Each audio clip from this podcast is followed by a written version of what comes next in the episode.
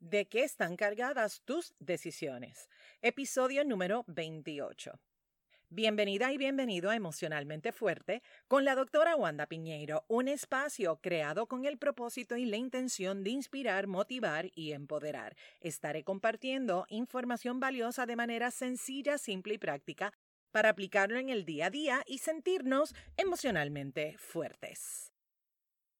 Gracias por estar aquí escuchándome una semana más y si me estás escuchando por primera vez, bienvenida, bienvenido. La vida es acerca de decisiones, ay, ay, ay, decisiones, decisiones, decisiones cada día, decía Rubén Blades. Si profundizas y miras más allá de tus ojos, puedes notar que muchas cosas dependen de tu toma de decisión.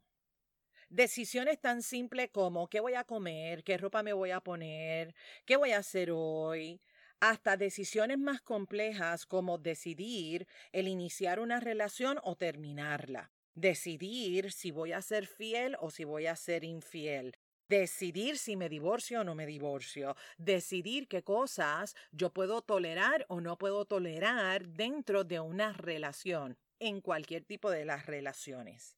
La toma de decisiones es una destreza, es una habilidad que puede apoyarnos a elegir las mejores opciones para nuestra vida. La toma de decisiones es necesaria y es sumamente importante en este proceso llamado vida.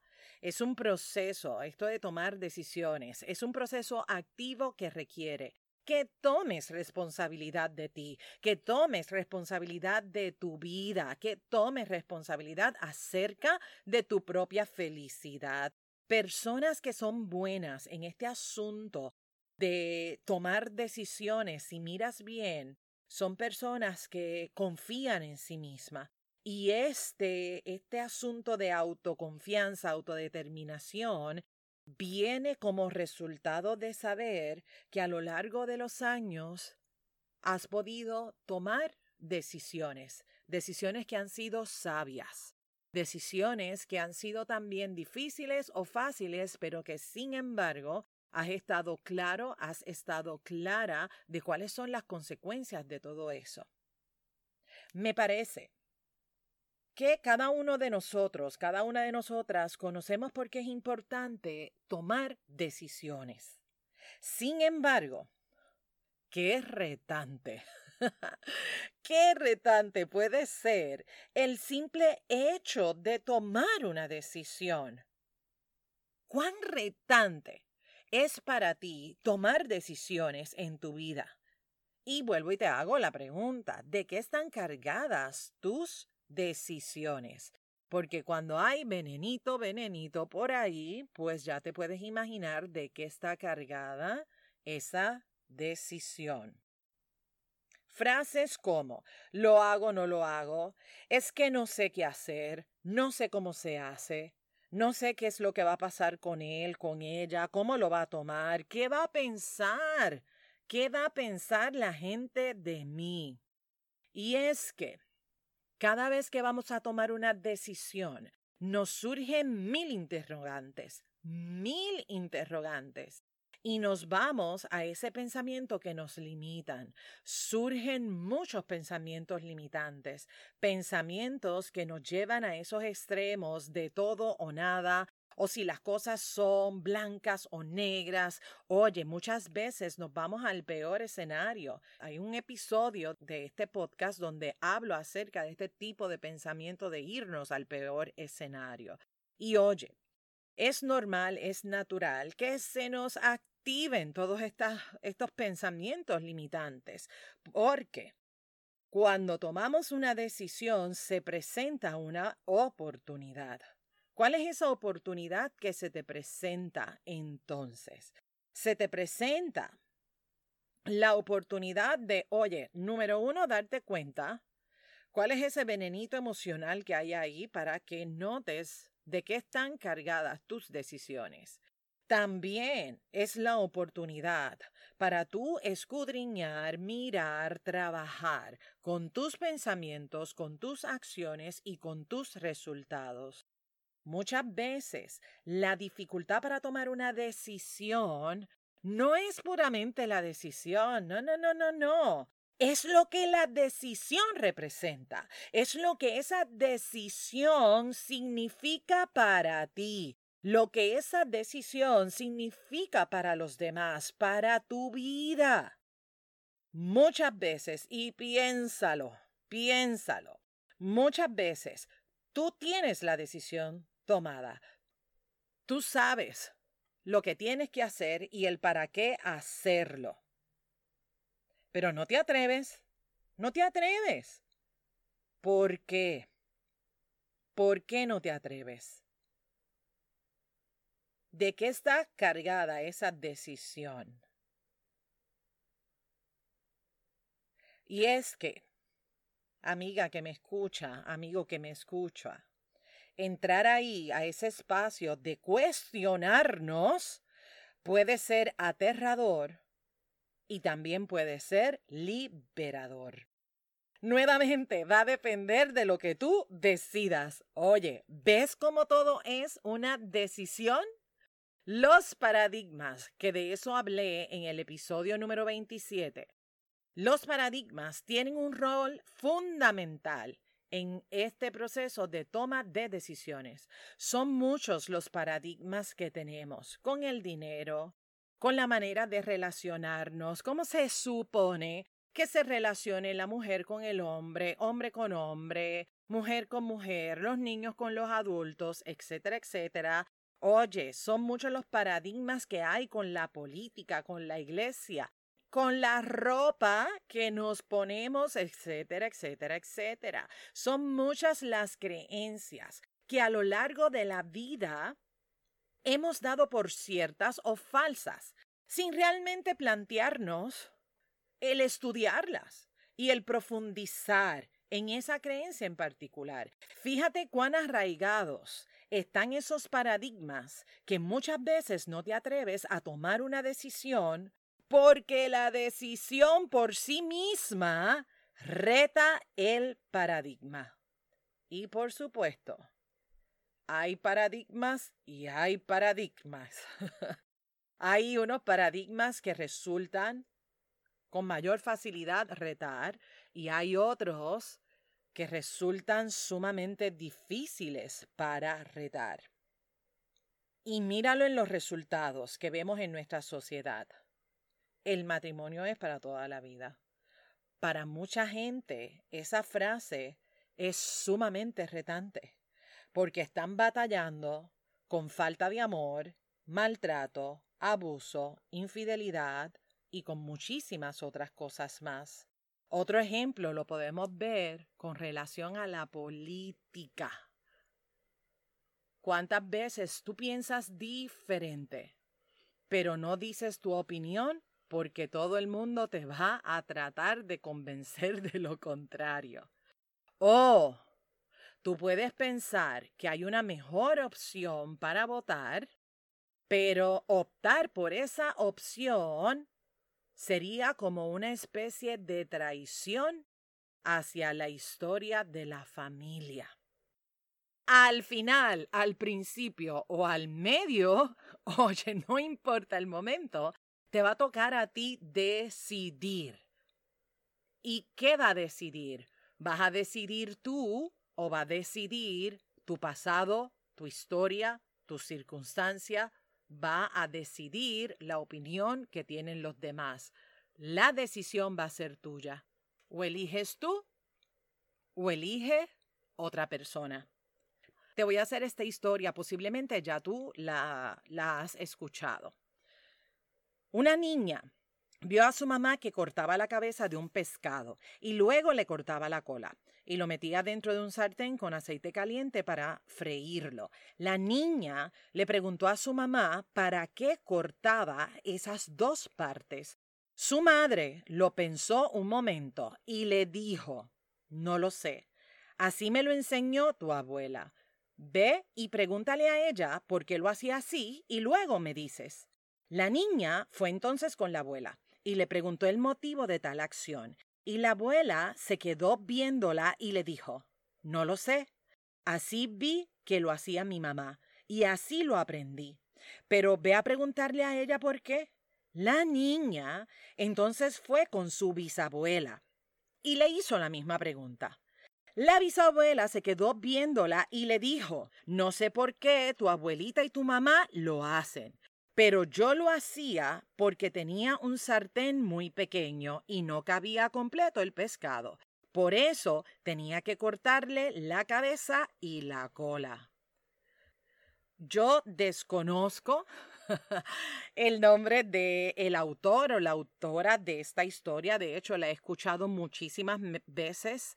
No necesariamente con el pescado, posiblemente ya tú también has escuchado esta historia, pero fíjate cuán relevante es esta historia en este tema que estoy hablando hoy. ¿Qué te dice esta historia a ti? ¿Cuáles son esos patrones de pensamientos, esas acciones, esos comportamientos que repites y repites y repites? Fíjate, cómo vamos repitiendo la misma historia de generación en generación. Porque lo aprendí así, porque así fue que me lo enseñaron y ni siquiera nos los cuestionamos. ¿Cuál es esa historia que se repite en tu vida? ¿Cuál es esa historia que se repite en tu familia? Tal vez se repite amor, paz, tranquilidad o tal vez se repite situaciones de violencia, dejadez, problemas económicos, esa conversación, esa limitación de escasez, el pensar que no me lo merezco, el pensar que no merezco algo mejor, a lo mejor se repite esa historia de generación en generación, eso que tiene que ver con abuso, con alcohol, con dependencia, etcétera, etcétera. Repetimos a lo largo de nuestra historia de vida, repetimos pensamientos, actitudes, comportamientos, algunos buenísimos, otros no tan buenos y otros que son malísimos. Y tú sabes muy bien de lo que yo te estoy hablando. Nuestras decisiones, esas decisiones que tú tomas, las decisiones que yo tomo en la vida, nuestras decisiones están cargadas de todo eso. Tomar una decisión puede hacer que las cosas cambien. ¿Qué necesitas trabajar en ti para atreverte a tomar una decisión que luego de que la ejecutes y que la pongas en marcha, tú te puedas sentir en paz, te puedas sentir en tranquilidad. Lo que tú decidas, tus decisiones van a tener un impacto en tu vida. Y quiero que sepas que el no decidir también es una decisión. El próximo 3 de noviembre es el día de las elecciones. ¿Qué vas a hacer aquí en Puerto Rico? Porque no puedo hablar de otros sitios. Aquí en Puerto Rico. ¿Seguiremos repitiendo la misma historia? ¿O este será el año de crear una historia diferente? Lo sabremos el 3 de noviembre. Pero bueno, ya esos son aguas profundas, como toda decisión, aguas profundas. Decisiones, mi gente, qué fuerte, ¿verdad? Decidir, decidir. ¿Decido por mí o decide la costumbre? ¿Decido vivir en libertad o decido vivir en dolor? ¿Decido disfrutar cada instante de mi vida o decido castigarme constantemente? ¿Decido perdonar y perdonarme o decido guardar rencor? ¿Decido trabajar mis asuntos o decido guardarlos bajo la alfombra? ¿Decido confiar o decido desconfiar? Tomar decisiones puede ser muy liberador o no serlo. Amiga que me escuchas, amigo que me escuchas, trabajito que hacer. Bienvenidos a este espacio de la montaña rusa emocional, que donde está la cabeza están los pies y donde están los pies está la cabeza. Tomar decisiones hace que nos sintamos de esa manera. Y oye, no seas severo, no seas severa contigo. Decide disfrutarte el momento, Y si la cosa está difícil, la cosa está apretando, la cosa como que no huele bien y sabe peor, ponle azúcar, ponle un dulcecito, porque recuerda que no hay mal que dure 100 años. Todo pasa. Hoy, aquí ahora, constantemente y diariamente. Celebra tu vida. Disfruta y elige sabiamente cada uno de los pasos que das en tu vida. Atrévete, atrévete a apagar ese ruidito que hay en tu cabeza. Atrévete a conectar con tu corazón. Deja que esa voz sabia dirija cada una de tus decisiones. Atrévete a romper con esos patrones que te atan. Atrévete a vivir en paz, en libertad, en armonía. Atrévete a ser emocionalmente fuerte. Quiero agradecer a estos hombres que iniciaron el programa de Rebooting Myself el martes. Gracias por tomar acción y estar en esta jornada de cinco semanas. Vas a descubrir muchas cosas de ti, pero sobre todo vas a cuestionarte muchísimas cosas acerca de tus paradigmas. Te pido, tú que me estás escuchando, que compartas el episodio con todas esas personas que tú sabes que se pueden beneficiar de escuchar este mensaje. Si me escuchas por Apple Podcast, regálame dos minutitos de tu tiempo. Deja una reseña acerca de este podcast y regálame las cinco estrellas. Esto me apoya a llegar a más personas. Toma un screenshot de este episodio y claro que sí, taguéame. Me encanta conocer, me encanta saber quiénes son esas personas que están escuchando este podcast. Gracias por ese apoyo, gracias por estar pendiente semana tras semana. Quiero que sepas que la próxima semana te compartiré seis pasos para el proceso de toma de decisiones. Así que Suscríbete al podcast para que cuando el miércoles esté listo el episodio suene la campanita y escuches cuáles son esos seis pasos que te van a apoyar en el proceso de toma de decisiones. Muchísimas gracias por tu amor, por tu apoyo, pero sobre todo por escucharme semana tras semana. Ser emocionalmente fuertes es un asunto de todas, es un asunto de todos. Nos vemos en la próxima. Bendiciones. Este programa, emocionalmente fuerte, no pretende diagnosticar ni ofrecer tratamiento. La información que se facilita no debe considerarse un sustituto de la atención o tratamiento terapéutico. De necesitar intervención, contacta a tu profesional de ayuda.